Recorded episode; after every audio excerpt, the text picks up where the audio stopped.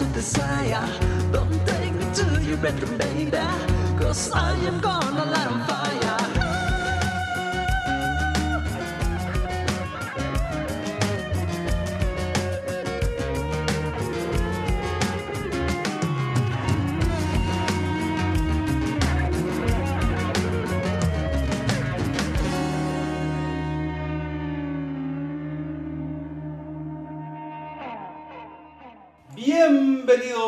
A De 3 a 3, tus minutos de entretenimiento y cultura. Buenas tardes, me presento. Yo soy Santana de la Vega y hoy en el episodio 29 tenemos una invitada especial, una persona que llegó por mágicamente a la vida, al círculo, a la energía en el- mi entorno actual. Y les voy a platicar un poquito de ello antes de... Primero vamos dando la bienvenida. Valeria Casabantes, ¿cómo estás? Hola, muy bien, estoy muy contenta de estar aquí echando la platiquita contigo hoy. Muy bien, gracias por venir, gracias por la oportunidad de platicarnos un poco de tu arte y quiero platicarle a la gente que nos está escuchando y viendo un poquito de cómo fue que se vibró este episodio, que fue tan espontáneo y pues miren, simplemente yo llegué a un mercado donde dejo las agüitas y al momento de ir subiendo sentí, ubiqué, vibré una energía y dije, ok, fui, dejé las aguas y cuando iba de regreso ya me iba y dije, no, algo me llamó ahí, algo tengo que ver ahí. Y llegué, me di mi recorrido por el bazar y la veo y simplemente, wow, a ver, estas imágenes, ¿qué onda? ¿Por qué? ¿De, de qué son? Me empezó a platicar un poquito más de la historia, de cómo fue que se dan ciertas imágenes. Hicimos un intercambio porque sentí la energía, sentí como el interés, dije, hey, como que vibramos por lo mismo. Entonces le mostré mis dos novelas, ahí me fui a dejar las aguas y cuando regresé me dijo, oye, me, me interesó esta. Le dejé una novela, la de Recuerdo Celestial, y ella me dio la que está acá arribita. Y fue muy loco cómo quedó ahí como la conexión y dije, eh, a ver, interesante. Pasó el tiempo, pasaron dos, tres semanas por ahí, llego ahí al mismo bazar, pero semanas después, y me la vuelvo a encontrar, yo acabo de grabar arte el arte como terapia y fue como de, a ver. No, no, no. Y ya platicamos un poquito más, dije, ¿por qué no grabar? ¿Por qué no grabar? Entonces aquí nos tienen apenas conociéndonos y pues a ver, Valeria, un poquito de quién eres tú, cómo nace todo esto. Platícanos de ti. Ok, este, bueno, lo que dices del bazar creo que también fue un, un encuentro muy chido, yo también lo sentí este, en esa forma, en, que era la primera vez que me ponía en un bazar y exponiendo arte. Por un lado sentía como que a lo mejor no estaba en un lugar correcto para lo que estaba haciendo y este, creo que también gracias a eso tuve varios encuentros como como toparme contigo y que me llegaste con ese libro y lo que pude leer me vibró muchísimo. Escuché también un capítulo de tus podcasts y creo que estás haciendo algo muy chido lo que compartes. Y, este, y nada, este fue de las razones por las que quise darme la oportunidad de venir a hablar. Nunca lo había hecho, entonces está chido estar aquí hoy. Y este, platicando sobre mí, bueno, mi nombre es Valeria Casabantes. Eh, me considero, es difícil, difícil esta pregunta, pero creo que me considero una persona exploradora de la vida, del ser, de, mm, eh, no sé, expansión de la conciencia. Es un tema que, que siempre llevo años que me ha llamado mucho y, y creo que es a lo que estoy dedicando mi vida. Em, me gustó mucho viajar también. Eh, decidí hace poco tiempo tomar el estilo de vida nómada. Eh, ¿Y qué más? ¿Cómo, ¿Cómo puedo empezar a... Platícanos de cómo nace la idea de, o sea, cómo defines qué es collage, fotografía, relatos. Creo que empezó hace, durante la pandemia, fue que empecé a hacer collage, como que, no sé, yo nunca me consideré una persona artista. Mi hermano, tengo un hermano que es artista totalmente muy talentoso y es pintor, fotógrafo y, Y como que yo siempre sentí que eso era lo del, como que, no sé, me gustaba, pero lo mío no era el arte. Y em, fue durante la pandemia que tenía muchas, muchas ideas, emociones, también fue una parte de mi vida en la que tuve como, pues, no sé cómo llamarlo, como de catarsis, de ir para adentro. Y hacer collage me ayudó mucho a expresar eso, que a lo mejor sí me hacía un poco difícil mediante, me gusta pintar también y lo usaba mucho la pintura también como para eso, este, pero mediante el collage creo que fue más fácil para mí aterrizar esas ideas, ponerlas como, no sé, todo sobre la mesa y ahí este, ir armando y temas que tenía, este, a lo mejor algo algo social que yo veía, algo que veía que estaba pasando en el mundo y que me gustaría como de alguna forma plasmarlo y compartirlo, creo que encontré en el collage eso, como, ok, de aquí este, pongo un poco, un poco y armo todo ese boom, no sé, todo eso que está en mi mente y que no sé cómo expresarlo, aquí queda. Y este, tenía mucho tiempo libre también durante el invierno, que yo estaba viviendo en Canadá, entonces en el invierno era mucho tiempo de estar adentro y, este, y, y hacía eso, estaba como, eh, creo que la música, empecé también a tocar el ukulele en ese tiempo y a hacer collage, fue algo que me ayudó mucho a sacar esas emociones que tenía como que a lo mejor ahí un poco guardadas. Y, este, y nada, fue así como empecé con el collage. Y la fotografía también, eh, creo que fue un poco antes de eso, fue a lo mejor este, hace dos años que me metí bien, bien, bien, como que yo me la creí que, ok, si te gusta, hazlo, o sea, no es, sí, tu hermano es también buen fotógrafo, pero, pero pues dale chance y, y no tienes que hacer a lo mejor la mejor fotógrafa, pero inténtalo. Y, este, y en la fotografía encontré algo muy interesante también porque empecé primero a salir a, a fotografiar, creo que empecé con, como con edificios primero, y este, y me empezó a interesar también la fotografía como más documental y luego eh, empecé a conocer gente por la fotografía, empecé a acercarme a personas que quería tomarles fotos y que para mí eso era un gran reto, era como, no, no puedo llegar y decirle a un desconocido que si me deja tomarle una foto, ¿no?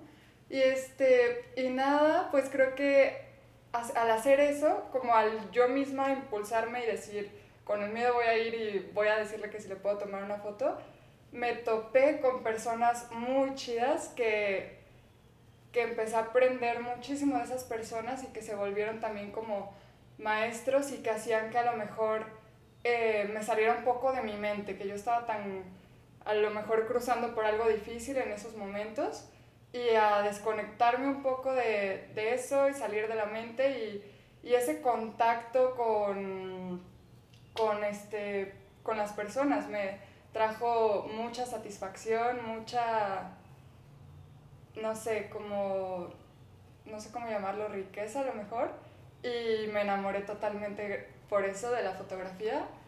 De ahí fue que, bueno, ¿le sigo?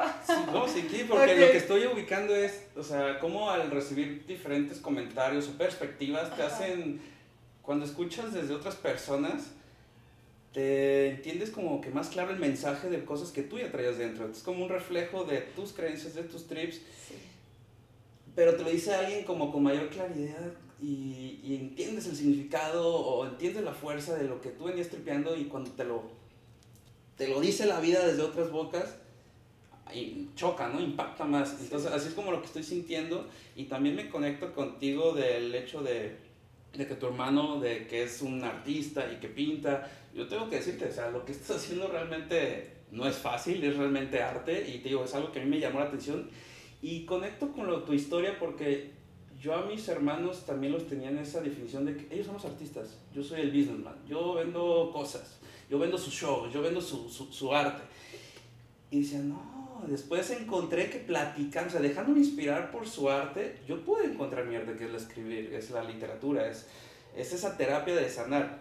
Aquí lo que yo estoy viendo es como inconscientemente encontraste como el camino o el canal para poder expresar. O sea, suena todo muy loco y muy mágico, pero todo está conectado que cuando digo, yo llegué al bazar y te veo y es como, siento esa señal de que no, no hay que dar ninguna pausa al podcast. Esto sigue, o sea, después del arte como terapia, sigue este, que no sé ni cómo se llama el título de este episodio, pero, pero yo sabía que, que este era como el gran ejemplo en sí de lo que vi, de como arte, arte terapia. Después ahorita estás metiendo como musicoterapia. O sea, cómo a través del arte sanas, como una Sí, terapia que tú totalmente. encuentras. Y por lo que Sí. escucho, Sí, otra cosa que descubrí también de eso, de que decimos de que a lo mejor pensamos que, em, no sé, nuestros hermanos son los artistas, creo que hay infinidad de formas de hacer arte también y que a lo mejor él es fotógrafo también, pero su ojo y su percepción de la vida es totalmente diferente a la mía. Y también eso fue algo que me, que me enamoró mucho de la fotografía, de que yo, yo lo que pienso es que para tú poder transmitir una emoción en lo que sea que hagas de, en el arte, primero lo tienes que sentir tú. Totalmente creo eso. Y, y creo que si es algo que me llegó a mí y que lo estoy viendo yo, a lo mejor estando en el mismo lugar, él y yo o cualquier otra persona, vamos a sacar algo muy diferente, o sea, de un ángulo diferente y va a dar otra emoción y se me hace muy, muy interesante también esa parte. Y ahorita que me estás mencionando, o sea, ¿la foto y eso lo tenías como desde la infancia o No, todo salió ahorita así de la pandemia o cómo fue que- despertar esa sensibilidad por la vida? Mira, si te platico un poquito de mi infancia y de cómo empezó esto, creo que siempre fui como una persona muy sensible y muy como me llamaba el arte, lo sabía como apreciar, pero también tenía como mucho caos mental y era como muy mental como para poderlo, me costaba aterrizarlo. Estuve de chica en clases de pintura y, y así, pero nunca fui como tan dedicada a las artes. Al momento de que tuve que estudiar una carrera fue la decisión como de que también esa confusión de no sé qué voy a estudiar y, y me gusta el arte y esa parte también en mí como de, de viajar siempre ha estado en mí, entonces quería como algo que me permitiera hacerlo, que me per- permitiera moverme y, este, y crear, decidí estudiar diseño industrial pensando como que igual iba, iba por ahí, me puse a ver como listas de carreras y a ver qué estudio y sin estar muy convencida dije, igual va por ahí.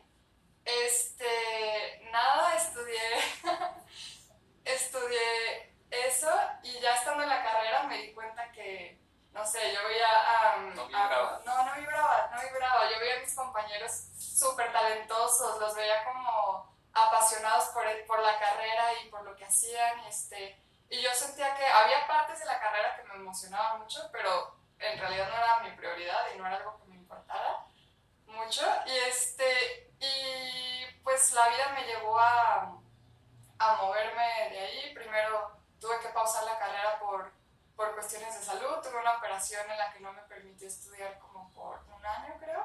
Entonces, Pausé un año la escuela, también como eso me, me bajoneó un poco, me desmotivó más, luego regresé y creo que menos, menos me llamaba, no lo sentía ya como que tan, tanta conexión ahí.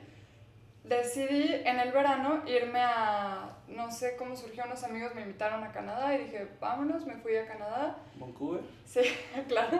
Todo Vancouver ahí. Y, este, y creo que fue ahí, no era la primera vez que me, que me independizaba que me salía de mi casa, pero sí como en ese momento sí yo tenía que este, ser, pues depender totalmente de mí económicamente y en, este, no sé, en todos los sentidos. Y ahí como que estando lejos de todo, empecé a conocerme un poquito más y, y empecé a ver que muchas cosas en las que yo sentía que era como que hasta a veces muy rara o, o, o como que no iba mucho con esa, con la sociedad, ¿no? Y con lo que te enseñan de cómo tienen que ser las cosas. Me empecé a dar cuenta que había mucha gente que también pues iba por otro camino y que no tiene que ser ese caminito que está escrito y este y, y nada, pues ahí este, empecé con otros intereses, quise, también decidí quedarme más tiempo, alargué mi estadía, como muchos yo creo que les pasa eso también. Y, este, y fue también a través, creo, de, de plantas, de la naturaleza, donde empecé a conocerme más. Este, Hablando de plantas, ¿estás hablando de como medicinas, ceremonias o...? yo les llamo, yo les llamo totalmente medicinas. Para mí creo que son la, regalitos de la naturaleza que tenemos por ahí para, para regresar a eso, que ahorita más adelante te platicaré un poco más de ese mensaje que quiero transmitir también a través de mi arte. Y, pero sí, o sea, no sé si profundizar tanto en esto, pero, pero creo primero fue como a través de, de los hongos, que, que fue este, no sé, este momento en el que me di cuenta de, de que la responsabilidad en mi vida la tengo yo y que pues a veces la educación, no sé, la educación que recibimos muchas veces es como desde el papel de el exterior es el problema, ¿no? O sea, em, el gobierno, el, el, este, todo el exterior, no el sé. sistema El y- sistema, sí, sí, sí. exacto, el sistema. Y, y, no, y somos víctimas y no nos enseñan como esa parte de, pues, de conectarnos con nuestras emociones, de, de escucharnos, de saber que cualquier cosa que sintamos está bien y no reprimir este cuando estemos tristes, cuando venga tal, tal y tal emoción. Y fue un momento muy importante para mí en, en una... Fue la primera vez que, que hacía hongos y que la verdad lo, lo hice con la intención totalmente recreativa de tener, de, no sé, De la experiencia, de la qué experiencia, pasa. ajá, y sin saber con qué me iba a topar. Te llevó al... Y sí, me llevó a darme cuenta de que aquí está, Lo esto, esto es lo que has creado y, y pues la, el camino está en tus manos y eres la responsable y, y no hay víctimas, entonces pues hazte cargo, ¿no?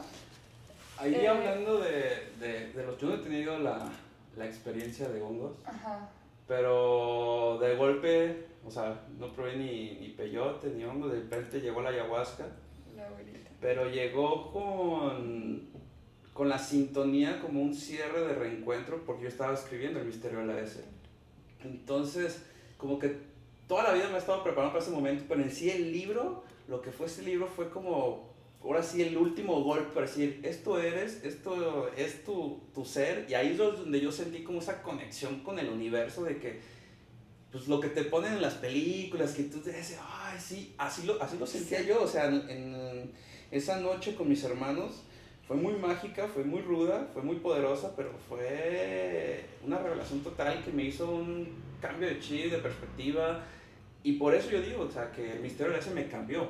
Pero a través porque todo el libro cierra con una experiencia de, de ayahuasca, que fue eso, una conexión muy, muy impresionante que al principio sí me dio miedo, pero dices, bueno, esto es, esto soy, este es el espejo de mi ser en ese momento, ¿no? Y a partir de ahí he ido como intentando desarrollar ciertos dones y está muy loco que hace tres semanas por ahí fue mi cumpleaños y me regalaron una sesión, una terapia de Theta Healing, donde fue como una sanación desde las del canal energético más elevado de, otras dimensiones y fue muy profundo y otra vez fue muy rudo, pero desde ahí reconecté con mi lado creativo. Yo creo que también eso eh, influyó para que ahorita vuelva a estar con las ganas de escribir, con las ganas de hacer podcast. Entendí otra vez, reconecté con lo que quiero transmitir, purificar el mensaje. Y es que te escucho y me siento así como. voy entendiendo cada vez el por qué es a subir las escaleras y sentir una energía, sentir un llamado de con ella, con ella tienes que hablar. Y son cosas que mucha gente no va a entender, pero existe y por eso nos está llevando a que dos desconocidos, porque realmente no nos conocíamos, Aquí nos hemos visto dos, dos veces en tres semanas y estamos aquí platicando de lo más sincero, de lo más transparente y, y wow, entonces, ok, eso fue como con los hongos, tuviste Ok. esa revelación ahí. Creo que ahí en ese momento, o sea, pasando ese tiempo, como que empecé a tener un poquito más de, de noción de mi caminar y de, de para dónde iba y de escucharme, porque como que siempre tenemos este radar interno, ¿no? Y esta voz, la intuición que nos dice como para dónde sí, para dónde no, y a veces creemos que, que pues estamos mal y escuchamos más el exterior y, y la bloqueamos y no la escuchamos y creo que fue como más o menos en ese tiempo donde, donde empecé a, a escucharme un poquito más. Claro que cuando atraviesas por esas cosas también brota mucha, mucha oscuridad, o sea, empiezas a ver tanto tu luz como tu sombra y pues no es nada bonito. y este fue durante, eso fue ya hace años, fue, fueron varias cosas que me fueron pasando. Después de eso me vine a México, estuve aquí en México hace como tres años. Y yo en Vancouver estuve trabajando de todo. Trabajé mucho en, en restaurantes y en ese tiempo yo era vegana y estaba casadísima con el veganismo. Y, este, y me gustaba mucho, decidí hacer un, abrir un restaurante de, de comida vegana aquí en Guadalajara.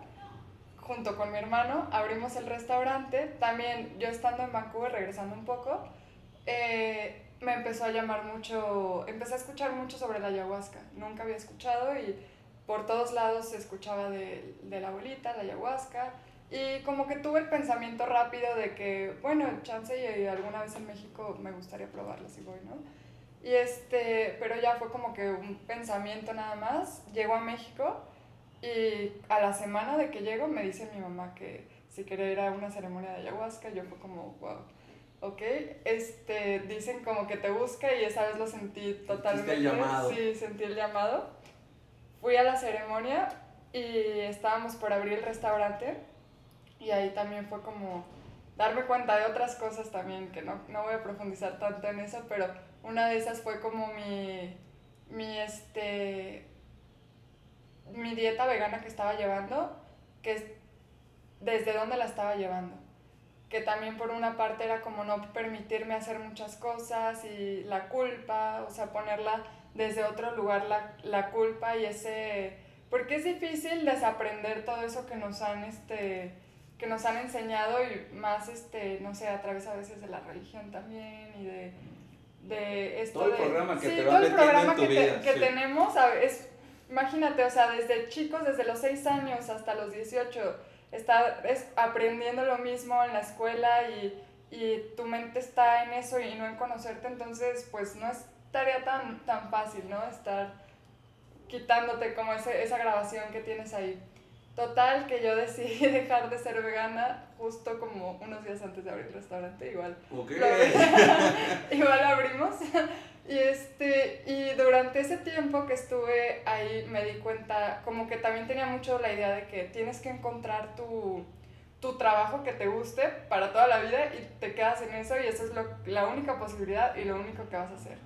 Y creo que ahora pienso muy diferente y este, en ese tiempo me sirvió mucho, fue mucho crecimiento personal y aprendizaje el haber tenido el restaurante, pero también me di cuenta que no era el estilo de vida que yo quería. Yo no quería estar de, esclavizada totalmente mi tiempo a un, a un negocio que la satisfacción que me, bueno, más bien lo que me estaba aportando era económicamente, únicamente. Bueno, no únicamente, pero principalmente económicamente y era como el fin. Realmente ese era el fin por el que lo hacíamos, porque pensábamos que teniendo ese restaurante y teniendo como esa, esa mm, como libertad, liber, súper entre comillas, libertad económica, iba a poder así hacer la vida de mis sueños, que iba a ser otra cosa, ¿sabes? Entonces no era eso mi, mi sueño y mi propósito, lo que yo quería. Estando ahí me di cuenta de eso y dije, no importa la cantidad que pueda llegar a ganar aquí, esto no me está llenando el alma y lo que quiero es viajar. En ese momento tenía mucha, mucha hambre de viajar.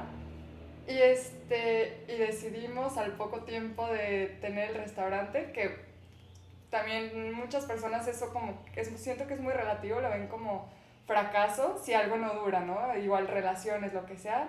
Si dura poco es un fracaso y creo que no, no va por ahí. Pero cerramos el restaurante como a los 7, 8 meses de abrirlo. Mi hermano estaba en la misma posición que yo, tampoco quería continuar. Y nada, decidimos regresar a Vancouver. Regresamos y este y ahí yo sí estaba como con el objetivo de, de que quería estar ahí un tiempo, pero después moverme y viajar. Y por alguna razón África me empezó a llamar mucho. Sentía como que tenía que ir a África. Em, para ese tiempo fue que, que vino la pandemia también y yo estando allá estuve cruzando durante el 2020 por creo que como la mayoría de, de los humanos en esta tierra, este, cruzando una parte difícil por la pandemia y por, no sé, cosas que brotaron también en mí. Y, y fue a través de, creo que cosas que fueron como muy claves para mí, como para poder, poder atravesarlo y fue el movimiento sobre todo, estar en movimiento, en, conocí también, me adentré mucho en el yoga en ese tiempo, fue algo que, otra cosa de la que me enamoré. El hacer yoga me ayudó mucho, el estar en contacto con el arte, haciendo collage, la fotografía y en contacto con la naturaleza. También creo que fueron como medicinas para mí para poder atravesar este, esos momentos. Y, y nada, yo estaba, fue en febrero, no, en enero de este año, justamente, cuando decidí irme a África y mm, ya estaba también un poco como que en ese, cansado un poco de, de, pues del lockdown, de no poder hacer muchas cosas y, y nada, este, me gustaba mucho el trabajo que tenía en Vancouver, estaba trabajando como nani al final, pero amaba la familia con la que estaba. Empecé a decirle a la, a la gente, a mis amigos, a mis personas cercanas, que me iba para África y los comentarios que yo recibía fueron como de, ¿qué tienes en la cabeza? ¿Estás loca? O sea, estamos en una pandemia y tú te vas a ir a África. Este, y mm, tuve despedidas también en eso. Fue como que mi último mes en Vancouver me di cuenta también de, pues, de lo bendecida que estaba y lo afortunada que estaba de las personas que me rodeaban, los amigos, este, no sé, me la pensé mucho y ya teniendo mi vuelo, sí llegué a pensar como... No lo tomo. Ajá, igual y me quedo, o sea, que estoy muy a gusto, no, no me hace falta nada. ¿Qué estoy buscando? Mi vida, es, mi vida está muy bien, no, no sé a qué me voy. Pero sabía como que también eso era el motivo por el que me tenía que salir de ahí, ¿sabes? Porque estaba tan a gusto, estaba tan en mi zona de confort que ¿dónde estaba el crecimiento? Decidí irme y, ok, creo que no sé si ya me estoy perdiendo un poco. o sea, ahí ya vamos a entrar así a donde nace lo que tenemos aquí. A ver, ya vienen las historias de las de las imágenes. No sé por cuál quieras empezar. O sea, si al llegar a África te llegó a hacer una imagen o parte del ya estando allá te llevó a conectar y vas a. Okay. No sé, o sea, todo tuyo, las imágenes y el, nos cuentes un poco el relato de cada una o de las que te vibren. El, el caminito fue para adentrarnos un poco más en las imágenes, que ya estando allá, yo creo que una de las razones por las que, que quería ir a África era porque sabía que iba a encontrar algo más que solo lugares, ¿sabes? Como que sabía que la vida venía de África y que iba a encontrar a gente muy rica en espíritu y fue totalmente... Fue como una reconexión, pero ancestral del esa lado es la palabra, esa es la palabra, ancestral.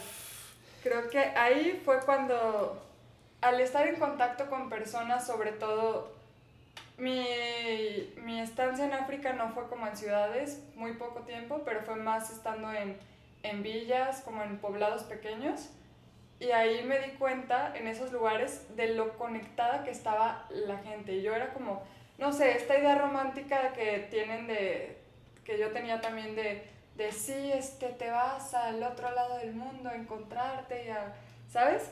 Y, este, y no es así, o sea, me di cuenta que realmente lo puedes hacer estando en el lugar que sea, pero es, es más bien el recordar, o sea, no es tanto el, el como el construir y, manifestar, no, ya, ya está, ya existe, ya está creado, es solamente recordar las bases y de dónde venimos. Back to basics. Back to basics, e, exactamente. Y, este, y fue así como yo, para mí algo que le tengo mucho, mucho agradecimiento y que son de los más grandes maestros en mi camino, bueno, los niños principalmente, y la gente mayor o la gente que viene también de, de tribus, de culturas, o sea, gente muy sencilla que tiene económicamente muy poco, creo que ahí es donde he encontrado joyitas y está como tesoros Pues es que en es la, la tierra. pura pureza, es como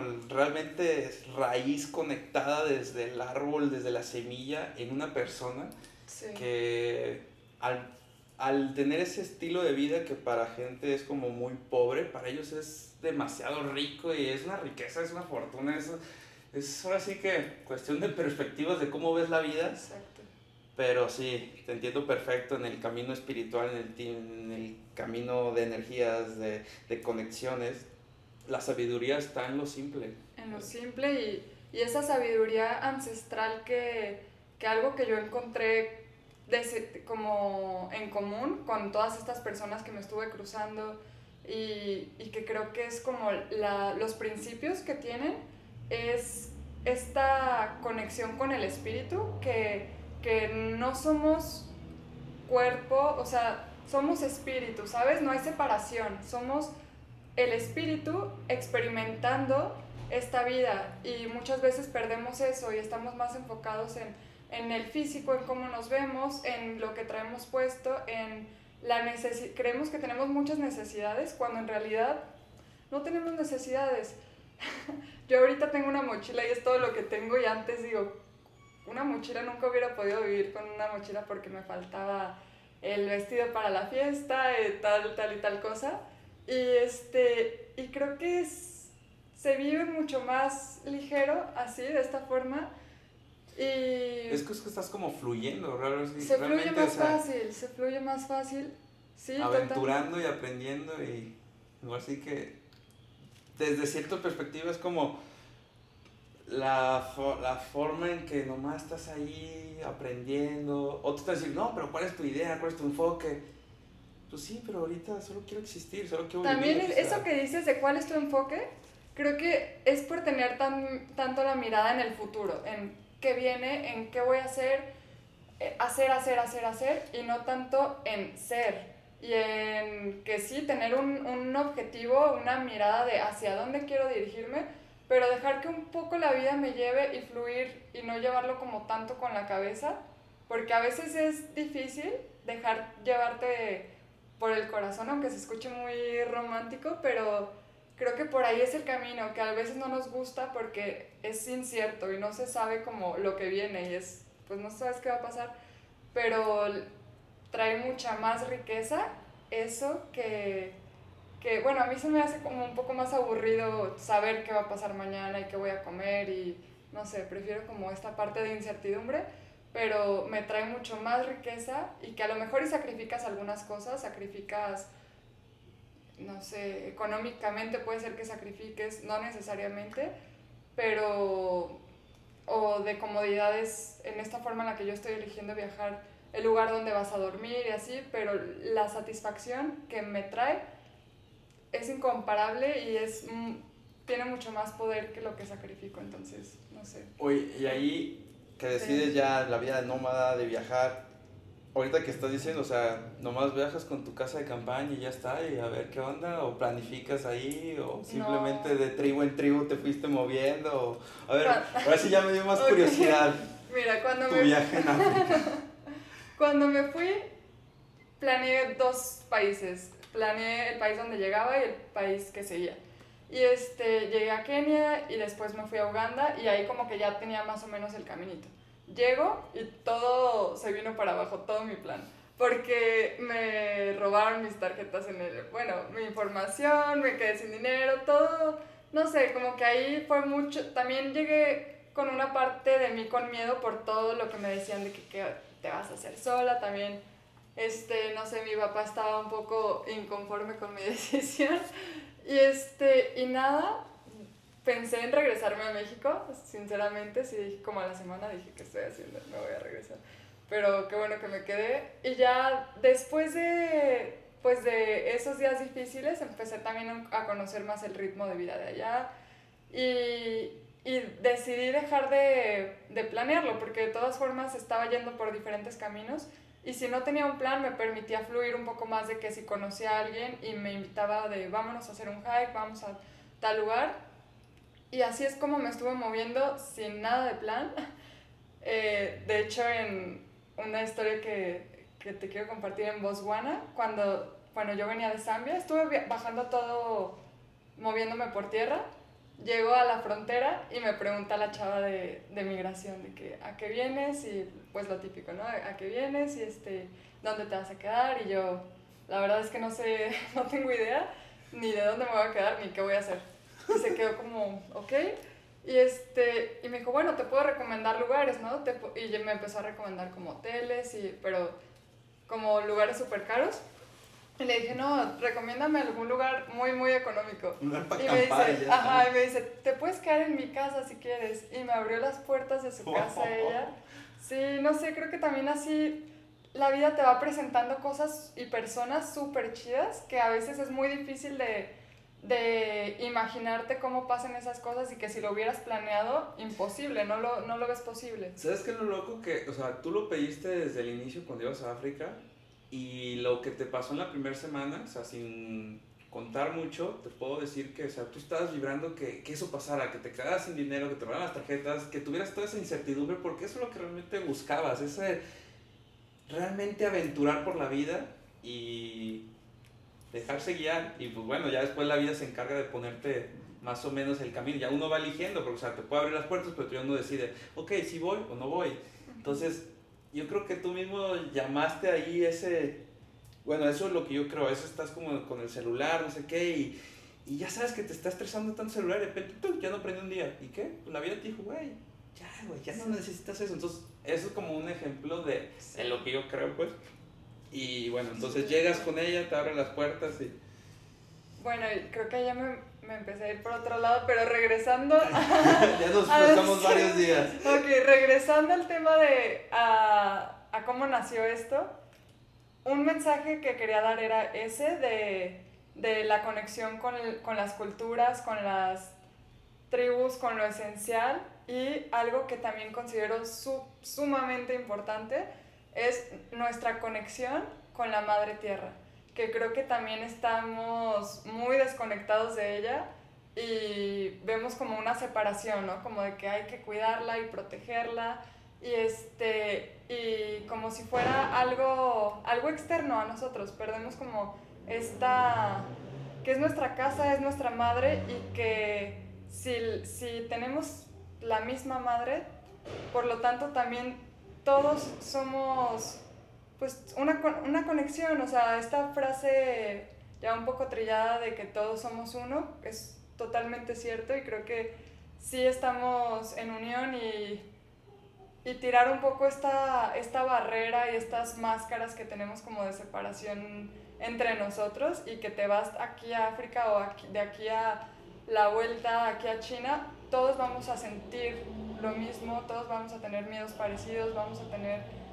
Somos humanos y estamos sintiendo igual y creo que va un poquito más por ahí y es el mensaje que, que me di cuenta que, que me gustaría transmitir en, en esto que hago. Decidí también hacerlo por, aparte de transmitir este mensaje, porque creo que me llena mucho el corazón y que esto lo hago por placer total y por gusto y porque, no sé, o sea, el momento de yo estar haciendo los collages, creo que es hasta como una meditación en la que me pongo mis audífonos y se me pone la piel chinita de, de estar escuchando música y, y conectándome con eso que yo, que yo sentí y tratar de transmitirlo de, la form- de alguna forma.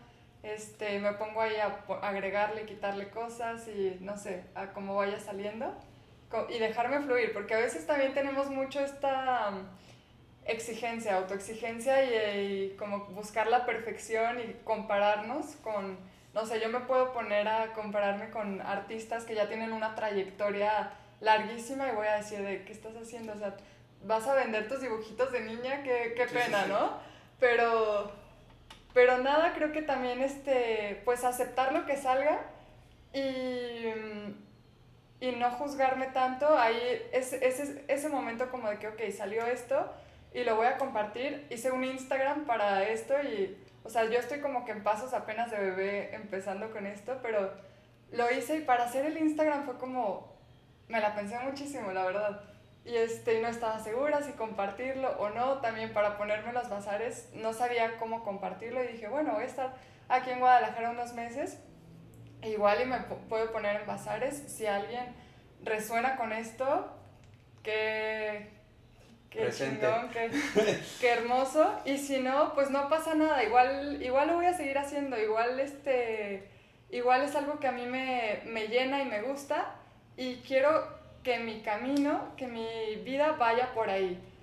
Mm, la verdad no quiero este no quiero que vaya como por el objetivo económico, que, que, claro que es importante, ¿no? En la vida, pero que lo que yo esté haciendo sea algo que el día de hoy, no sé cuántos días lo voy a hacer, no sé si mañana me va a gustar esto porque estoy, vamos cambiando todo el tiempo, pero que el día de hoy me traiga satisfacción y esté gozando y disfrutando de mi presente y creo que lo estoy haciendo, lo estoy haciendo ahorita. Se siente muy, muy bien y, este, y los resultados han sido muy chidos porque he platicado lo que te decía hace rato con personas que resuenan con lo que yo hago y creo que es una conexión muy chida cuando, cuando pues va desde ahí. Sí, porque es un lenguaje sin palabras, es una comunicación que no tienes que decir mucho, simplemente tú al momento de expresar, de sacar, de crear con el corazón, o sea, yo puedo ver una imagen y aquí veo, no sé de qué tribu sea esta persona, pero siento que está como de fondo la luna. La luna, después está como el proceso de amamantar y es como parte de la madre. Cómo está conectado la vida con el niño, que en la posición en la que está, creando como pues este, la señal de, de vida, del cáliz, así, y a veces un fondo de ahí, las piedritas, que puede ser un poco más detrás de la, lo que es en sí, lo que concebimos o lo que creemos que es la luna, detrás está, yo así lo presento ahorita, ¿no? Es como, se ve muy claro la imagen de la vida, pero allá atrás está la muerte, ¿no? Entonces, no sé, o sea, yo desde aquí te puedo dar la interpretación de lo que yo estoy ahorita vibrando con esta imagen. A ver, platícanos un poco más de esa. La verdad, o sea, mi, mi, idea no iba mucho por ahí, pero me encanta eso, me encanta ver cómo el significado que tiene para cada quien es distinto. De hecho, en los bazares me gusta ver la cara de la gente que va pasando, que algunos es como de...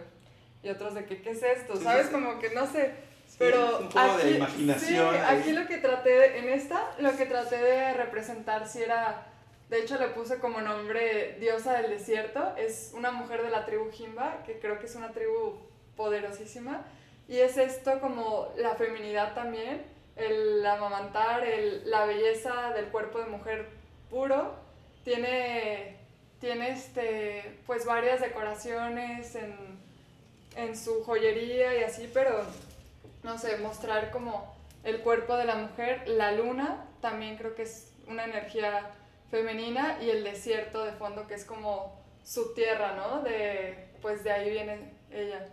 Y, y nada, en esa creo que fue como mi idea, lo que quise representar. Acá en la que está arriba, ajá, en esa, es una niña que pues tocando el ukulele y ahí le puse como nombre A Song to the Earth, una canción para la tierra. Y, este, y quise poner también es, ese lado de que la tierra es un lugar hermoso, es el paraíso. Para mí es como, pues muchas veces vivimos esperando que qué va a pasar después de la muerte o eh, va a llegar en el momento en donde puedo ser plena y, y gozar de, de, la existencia y creo que ese momento es ahora. Y, y esta celebración y agradecimiento a nuestra Madre Tierra es lo que quise representar en esta imagen. Al tocarle una canción, las mariposas y no sé. El canto de la vida me llega aquí, así, con lo que veo desde atrás, y así le pondría, el canto de la vida. A ver, volteando. Sí, la, que son girasoles. Sí, girasoles. El niño cantando con su ukulele y sí, el universo, la tierra. Y también algo, algo que me hizo notar una persona el otro día en, en el bazar fue que esta imagen está también súper actual porque la niña está usando Sí, sí, cubrebocas, entonces a pesar de, de esta situación que puede a lo mejor y parecer muy gris, o sea, no olvidar que siempre, siempre está ahí como esa abundancia y, y la madre, la madre, no sé, no, La esperanza. sí. Ok. A ver, del otro lado. Ok, acá que tenemos, tenemos, ah bueno, estos dos de hecho los podemos tomar juntos porque Van de la mano. van de la mano. También aquí con los, anima con los animales quise representar, bueno, esta son, es, él también, son hombres de la tribu Masai, que la tribu Masai es una tribu nómada, viven viajando por Kenia, Tanzania y partes de Uganda, y ellos son cazadores.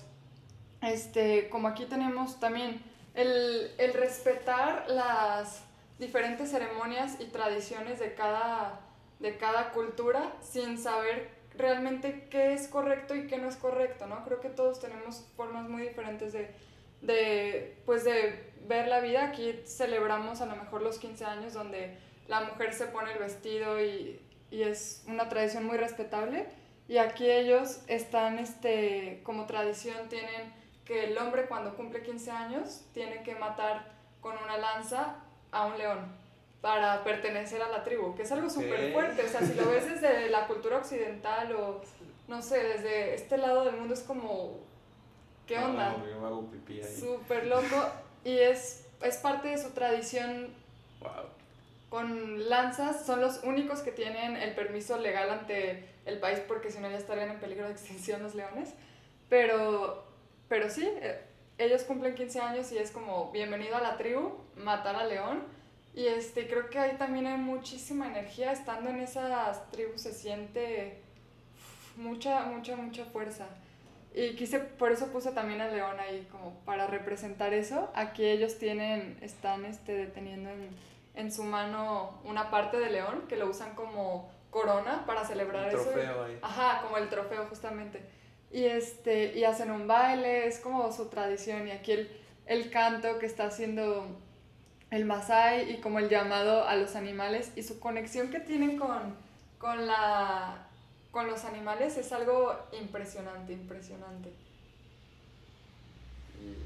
Oye, el elefante. y- ¿Tuviste oportunidad de participar en algún baile de los de la tribu o algo? ¿O, Es, pues en ese momento de... o de nomás fue presenciarlo y verlo? Lo presencié, lo vi y ¿Y no te invitaron ahí a tirar unos, unos movimientos de desahogo? Eso, lo hice no con esa tribu, más en, en Zambia. En Zambia me tocó vivir en, en la sabana, literalmente, en medio de, de los animales. Y, este, y era muy bonito ver cómo, pues, no sé, en la villa donde yo estaba viviendo, hacían los partidos de los domingos de fútbol y así, después del fútbol, se juntan a celebrar, pero sus celebraciones son como el fuego, tiene que, tiene que haber siempre fuego, ¿no? El fuego y este, y música con bongos y así, pero yo nunca había escuchado esa forma de, no sé, de expresar la música y de los bailes que viene, porque también a veces el baile creo que es súper sanador, súper, súper sanador y a veces lo reprimimos mucho por tonterías, de que, ay, ¿cómo me veo bailando? Y no sé bailar y pensamos que, ¿quién no sabe bailar? Creo que todos sabemos bailar y que bailar es moverte y es sentirlo y es fluir. Cuestión de Sí. pena. Ajá, claro. Y este y ahí este ver a las niñas a las niñas bailando alrededor del fuego y es como esos movimientos que totalmente del alma vienen, vienen como fluyendo, fue increíble ver eso. Qué mágico. Envidio mucho, yo quiero ir allá y ser parte ahí de ese tipo de... A mí me gusta mucho bailar. Sí, sí. Y- qué chido. Y sí, el nomás expresar, sentir la música, y- pero el ritmo que han de traer, el sabor que han de traer, ¡uh! solo verlos también estaría muy, muy mágico. A ver, esta, Si me habías platicado ahí más o menos en el bazar algo de rápido, que me hizo muy interesante. Esta tiene un significado muy grande para mí. La tomé en un momento difícil porque yo iba este, de ride de, de, con un, este, un tráiler, me dio ride en la mañana, yo estaba en Botswana. En la capital me fui temprano a la carretera esperando que pasara pues algún carro, algún tráiler para que me llevara a mi siguiente destino, que era Namibia.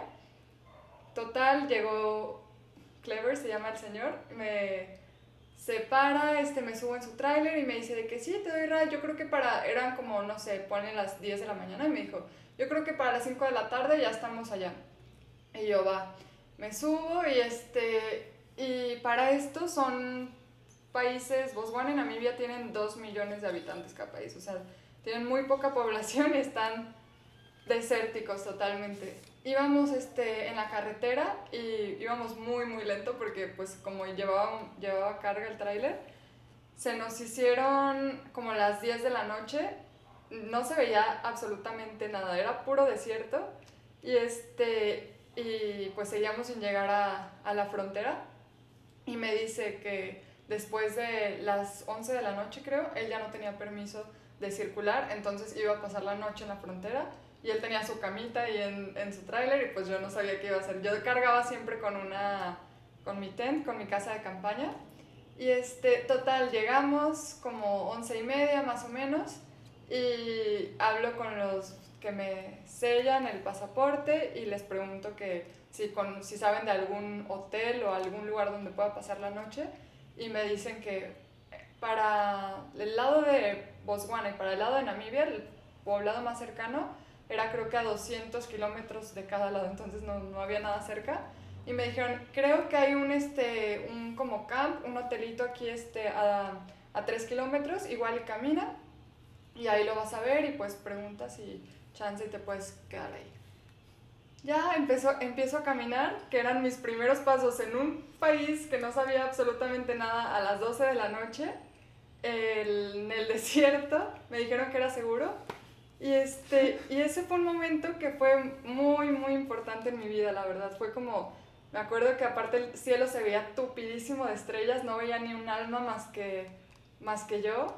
Y, este, y pues llego al lugar donde me dijeron y iba pasando una persona, porque yo llevaba ya ratillo tocando y nadie me abría, iba pasando una persona y me dijo de que nadie te va a abrir. Los dueños de este lugar, si a las 8 de la noche no tienen reservaciones, se van porque viven en el pueblo. Se me salieron las lágrimas cuando me dijo eso. Y, este, y dije, pues nada, me toca poner mi casita y pasar la noche aquí. Era invierno aparte. Y este, puse mi casita ahí y este, pasé la noche, una noche muy, muy, muy difícil.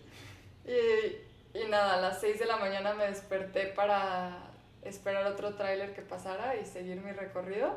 Pero creo que justo esos momentos son los momentos que más aprendizaje me han traído y satisfacción, que son incómodos y que nada placenteros, pero de una forma me traen mucha satisfacción también, porque pues es encontrarme conmigo misma, ¿no? O sea, ¿a quién le, a quién le voy a poner mi carga ahí? O sea, ¿a quién, quién me va a rescatar? O la culpa, la culpa no la tiene nadie, lo tengo que resolver yo.